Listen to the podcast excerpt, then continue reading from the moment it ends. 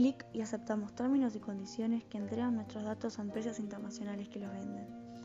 No leemos lo que estamos aceptando porque no nos preocupa lo que vaya a hacer Facebook o el me gusta que le ponemos a las páginas que visitamos.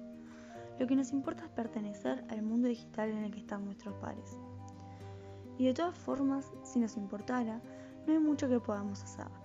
La imagen de David y Goliat se repite incansablemente cuando se habla de lo que los usuarios pueden hacer contra los gigantes multinacionales de las redes sociales. No hay opción. O se aceptan las condiciones de juego o no se juega. Y la verdad es que nuestra decisión particular no va a mover la aguja. Simplemente hay que repasar los datos del último informe sobre cantidad de usuarios para darnos cuenta que somos una aguja en un pajar.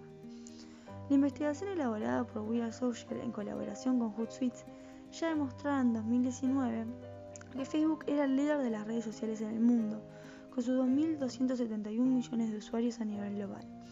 En esta edición de 2020, que tiene en cuenta enero de este año, cuando la pandemia ya estaba arrasando en Asia y llegando a Europa, Facebook sigue siendo el líder, alcanzando los 2.449 millones de usuarios, es decir, un 7.8% más.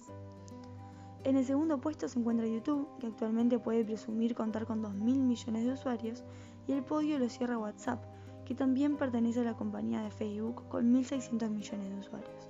A la hora de pensar qué podemos hacer, los expertos coinciden en que por más que las empresas controlan el flujo de información, no hay nada que puedan hacer si los usuarios no les proporcionamos esos datos. O sea que el primer consejo es no compartir información personal algo que no deja de ser difícil porque el núcleo central de las redes sociales es justamente compartir información personal. En este podcast de Post Periodistas hablamos con dos abogados expertos en Derecho a la Información y un especialista en marketing y les pedimos sus consejos para cuidar mejor nuestros datos. Eh, que sea consciente, que, que, autolimite de la, de la manera mayor posible la información que va a estar dando, desde la configuración que va a realizar hasta este, que tenga un cierto autocontrol. Eh, no, no tenemos por qué subir eh, la, información, eh, las fotos que subimos es una especie de tatuaje. nos parece capaz que está fantástico hacerlo este, eh, una noche de despedida soltero, pero al otro día eso queda ahí y bueno, y, y no seguir. Podemos luego tener medidas de carácter legal, podemos tener luego series que van a ser muy costosos y en algunos casos muy difíciles, pero eh, la principal barrera somos nosotros mismos. La principal barrera somos nosotros, decía recién Nicolás Antunes, abogado coordinador del Centro de Derecho Informático de la Universidad de la República. Sobre este punto también coincide su colega Pablo Giavi, profesor de Derecho a la Información en la Universidad de Montevideo, que nos comentaba esto. Acá es hacer un uso responsable de las redes tener, pensar dos veces a veces las cosas que subimos, las cosas que publicamos, no exponer a menores, a nuestros hijos a veces, con 250 mil fotos en internet, en todas las redes, porque después no sabemos quién ve todo eso, y ahí el problema no lo voy a tener con la red, lo voy a ver con esta gente abusadora de menores, o sea, que se ha probado que están en estas redes buscando niños, o sea, tener cuidado con lo que subimos. a ver, esto no significa nadie va a, bajarse todas las redes, pero sí puede controlar su uso haciendo un uso responsable. Bueno, no publico de esto, no, tengo que subir fotos de familia, capaz, fotos ha habido problemas a nivel laboral porque estuve en cualquier cosa estando trabajando.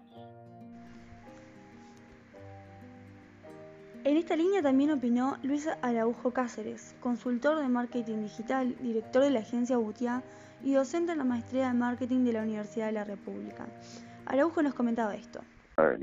Como usuario, incluso te diría que lo primero es no compartir públicamente información personal. Eh, eso es, lo que lo que va siempre de este vamos a decir este eh, en cualquier en cualquier situación sí porque eso es totalmente público por más que incluso tú quieras este, restringirlo a determinado tipo de, de, vamos a decir, de amigos o, de público, eso es algo que está quedando, y, no solo en redes sociales, o sea, en todo Internet. ¿ah?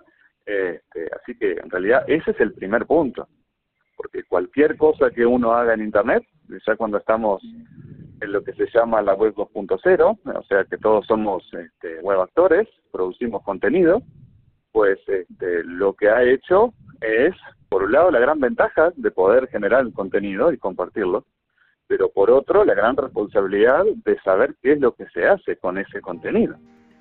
Además de aconsejar la no publicación de datos personales, los expertos remarcaron lo importante que es la huella digital que dejamos, sobre todo lo mucho que nos puede perjudicar en el ámbito laboral.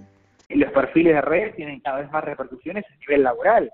O sea, hay gente que ha perdido trabajos por cosas que publica, otros que no los han conseguido por perfiles de redes. O sea, ya no es solo tengo Facebook para, para los fines de semana. La, si, si vamos a términos de fútbol, que es fanático, la pelota la sigue teniendo cada uno de nosotros. O sea, el que sube todo o no sube nada soy yo, sos vos. Facebook no te sube nada por vos, ni Twitter te publica nada por vos. Así las cosas, los usuarios están en una situación de desventaja, porque nada pueden hacer en contra de los términos y condiciones de uso de las distintas plataformas. Sin embargo, el poder sigue siendo de cada uno de los usuarios al momento de decidir qué se comparte y qué no.